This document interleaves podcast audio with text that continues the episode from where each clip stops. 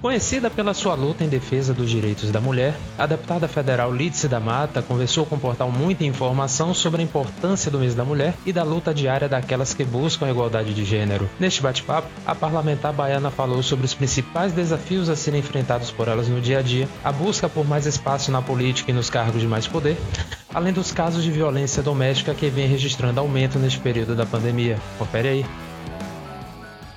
Deputada, é, a gente está no mês de março, uh, mês da mulher, né? Queria saber da senhora o seguinte: a gente tem muito o que comemorar, muito o que celebrar, Olha, tirando a situação específica da pandemia, que já deixa com que não tenhamos essa atitude de comemoração, quando nós temos mais de 70% dos profissionais de saúde no Brasil e no mundo são mulheres, portanto, estas mulheres estão à frente da luta pela vida e muitas delas perdendo a sua própria vida. Fora esta situação de gravidade, também marcada na pandemia, pelo aumento da violência contra a mulher e pela perda ainda maior de renda das mulheres brasileiras, porque nós somos a base da pirâmide salarial do Brasil, é claro que nós temos vitórias nesse caminho. O caminho não é fácil, o caminho da luta das mulheres para é, conquistarem uma igualdade de direitos na sociedade.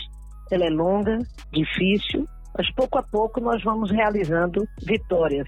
Os estudos apontam que, mantidas as condições atuais, sem que se tenha uma intervenção real para mudar a situação, nós levaremos pelo menos 80 anos para alcançar a igualdade de gênero no Brasil. Mesmo as mulheres sendo a maior parte do eleitorado brasileiro, hoje nós somos 77 mais de 77 mil eleitoras no Brasil, o que representa cerca de 52% da população, ainda assim nós não, não conseguimos ter mais de 10 a 15% de representação política nas casas legislativas. E isso é um grande problema que impacta a democracia brasileira, porque a democracia ela é a vontade da maioria respeitando-se os espaços da minoria. E esta maioria de 52% da população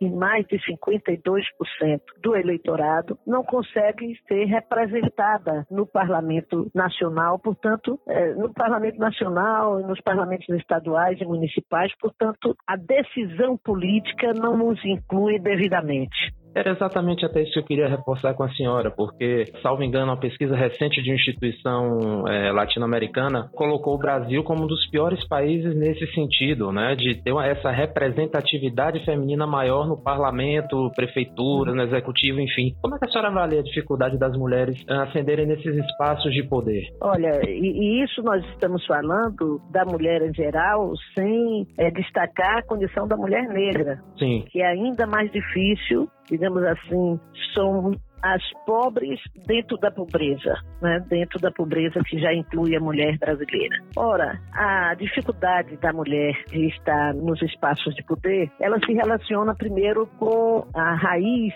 cultural do machismo, né? que nos coloca na sociedade como responsáveis pelo trabalho interno, doméstico das famílias e pelo cuidado das pessoas, cuidado desde o cuidado do lar ao cuidado de todos aqueles que são incluídos nesse espaço de família. O, o, cuidado com os mais velhos, os cuidados com as crianças, o cuidado com os maridos. Quando não tem marido, todos lembram, antigamente as, as mulheres que não casavam ficavam responsáveis por cuidar da mãe idosa, do pai idoso, do tio, do avô. Enfim, essa tarefa do cuidado, que é uma tarefa tão essencial na vida da sociedade, na existência dos humanos, ela ela é, é, vista como uma responsabilidade da mulher e de forma não remunerada, de forma voluntária. Isso é, impacta em tudo na vida. As, as nossas profissões que são é, a do cuidado, como a, a enfermagem, os professores, as professoras, a transmissão do saber e etc., dos valores sociais, são sempre no Brasil, profissões pouco remuneradas, com uma remuneração baixa, e isso impacta na vida da mulher. A política, que é o espaço do poder, aparece para a mulher como algo quase inatingível. Nós participamos da decisão do voto na sociedade democrática, mas nós não somos votadas, nós somos as menos votadas porque nós não temos recursos para bancar as campanhas numa sociedade em que o voto é caro no Brasil, é caro porque é, você não tem recursos para sobreviver e ainda organizar e, e pagar uma campanha política. E não, não temos por quê? Porque as principais ocupações econômicas do país estão nas mãos dos homens.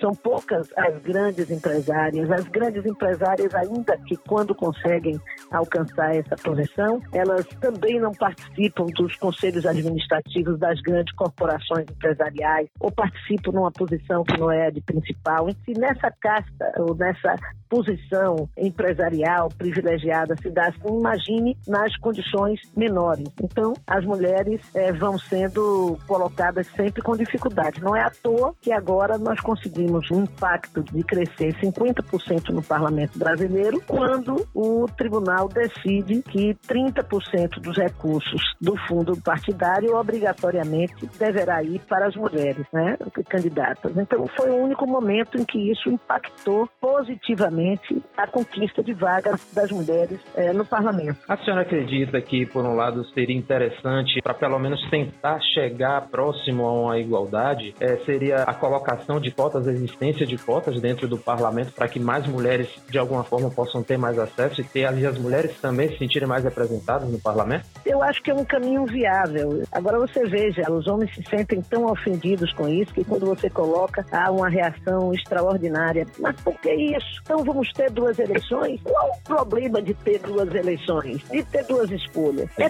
tão naturalizado, entranhado a ideia de que o poder é dos homens, não é para eles natural que haja uma vaga garantida para um percentual de mulheres que significa a maioria da população. Então veja que é tudo é, é a forma em que você olha para, para o problema. O problema é real. Nós somos 52% da população. Mais de 52, 52,5% dos eleitores no Brasil. Mas esse percentual de eleitor não tem conquistado o direito de cerca de, de, de, de alcançar aquelas cadeiras. Por quê? Porque nós temos um afastamento é, histórico, cultural, do espaço do poder, por diversas razões, dentre elas a razão econômica, a razão de que o poder econômico está na mão dos homens e, isso interfere objetivamente na construção da sociedade. Então, como é que nós podemos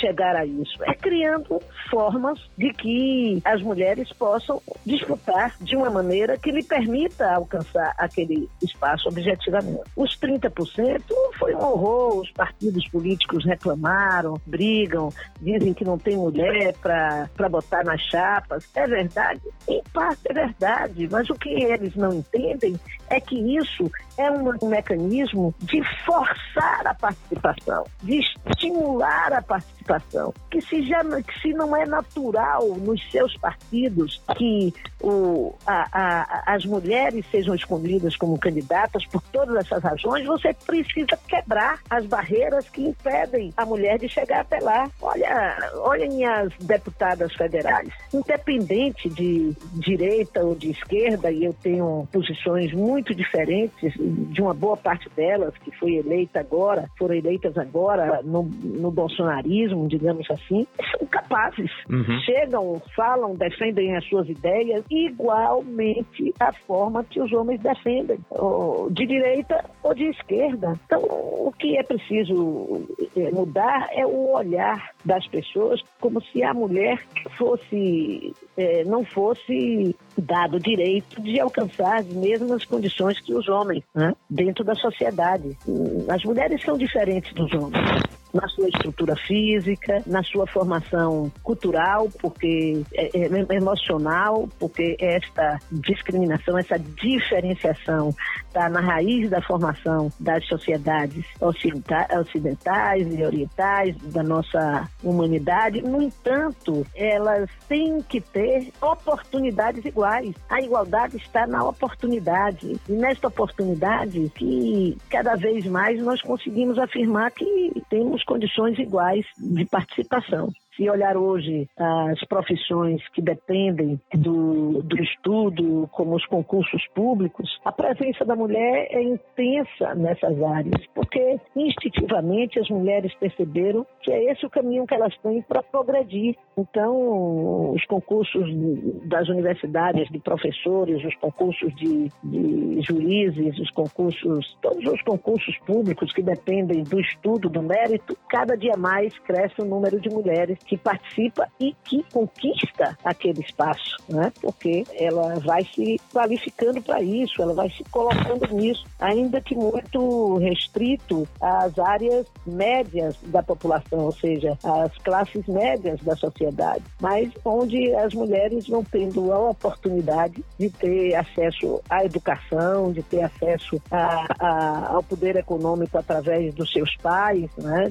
de, de dar sustentação a isso e vão alcançando o mérito. Hoje, o, o, a justiça já tem uma presença grande de mulheres, uh, o, o, ambiente universitário, a docência já tem uma presença grande de mulheres. Nós começamos a ter também uma presença razoável de mulheres na ciência, na pesquisa. Então, tudo isso transformador da realidade da sociedade. É, nós temos esse lado extremamente positivo, extremamente benéfico, como a senhora falou, para a sociedade brasileira, é, mas infelizmente ainda na nossa, na, no nosso dia a dia a gente tem uma realidade muito triste que são os casos de agressão contra a mulher que nesse período de pandemia é, os dados apontam infelizmente que esses dados têm crescido. Como é que a senhora avalia essa situação? Olha, essa, essa pandemia tem revelado muita mazela da nossa sociedade, não é? Ela tem revelado a profunda desigualdade do Brasil, da sociedade brasileira. Há desigualdade no mundo, há, mas os índices de desigualdade, eles variam nos países de acordo com as políticas públicas que são desenvolvidas para dar acesso e oportunidade a todos. E o Brasil cada vez demonstra que há um funil que aperta as oportunidades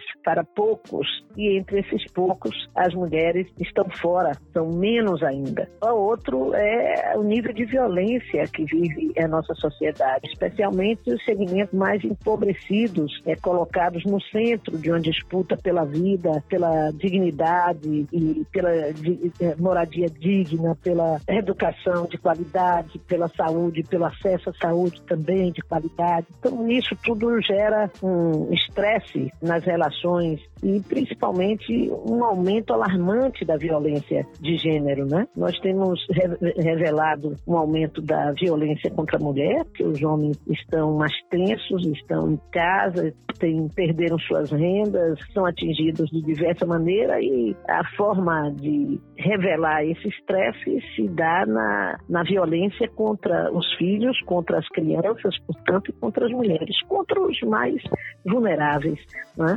Então, o feminicídio cresceu, que são as mortes realizadas por motivação de gênero, né? pelo fato de ser mulher, pelo ciúme, pelo domínio, Quantas mortes nós já tivemos agora nessa pandemia que você tem o namorado, o ex-namorado, o marido, o ex-marido, é, matando sua companheira, a mãe de seus filhos e algumas vezes até se matando. O estado de, de loucura, de opressão chega a tal ponto que ele não admite perder aquela pessoa que é considerada sua propriedade pela, pelo seu emocional. Então isso é preciso mudar, é preciso mudar da formação dos jovens, das crianças, dando limites, demonstrando que os homens, especialmente, de que eles não podem ter tudo, que eles podem perder e que, no caso, as mulheres não são suas propriedades, elas podem deixar de amá-los, elas podem continuar amando, mas não se submeterem a uma relação que é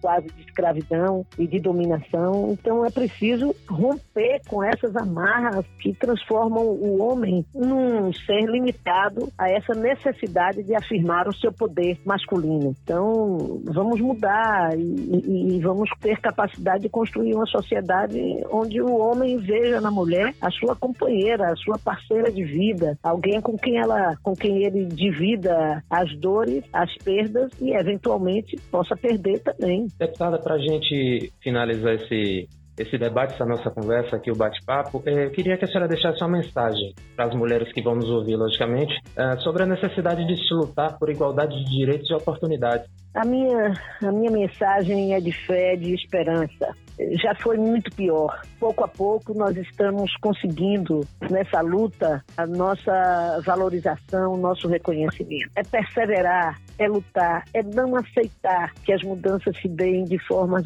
tão lentas. É preciso dar velocidade a estas mudanças. É preciso que a mulher veja na outra mulher uma companheira, desenvolva uma solidariedade na luta. Em todo esse processo, o machismo busca transformar a mulher numa concorrente da outra é a concorrente que luta para tomar, como é usado na expressão da sociedade, para é, disputar um homem com outra mulher, sem perceber de que, no fundo, tudo isso é uma forma engendrada de colocar a mulher em luta contra outra mulher. Nós precisamos desenvolver a solidariedade entre as mulheres, porque nós somos hoje 49% das chefes de família nesse país que lutam para é, quase que sozinhas para sustentar os seus filhos, os seus netos, as suas famílias. E isso não é tarefa para uma pessoa sozinha, é tarefa para muitas pessoas. Para combater a violência contra a mulher, é preciso que outras mulheres se unam para denunciar, para dar guarida àquelas que estão sofrendo violência, para ajudar na sua manutenção, para ajudar a sua proteção. Então é preciso unir e lutar e vencer. Isso é tarefa, as mulheres sabem muito bem que elas fazem isso cotidianamente. Mulheres à luta. Maravilha, deputado. Eu quero lhe agradecer imensamente essa entrevista e desejar à senhora um ótimo dia, uma ótima sexta-feira, um bom final de semana. Muito obrigado para vocês também. Vamos aí ficando em casa e tomando as medidas de segurança sanitária para ver se conseguimos atravessar esse momento tão difícil para a Bahia, para o Brasil e para o mundo. Siga a gente nas nossas redes sociais e até o próximo podcast.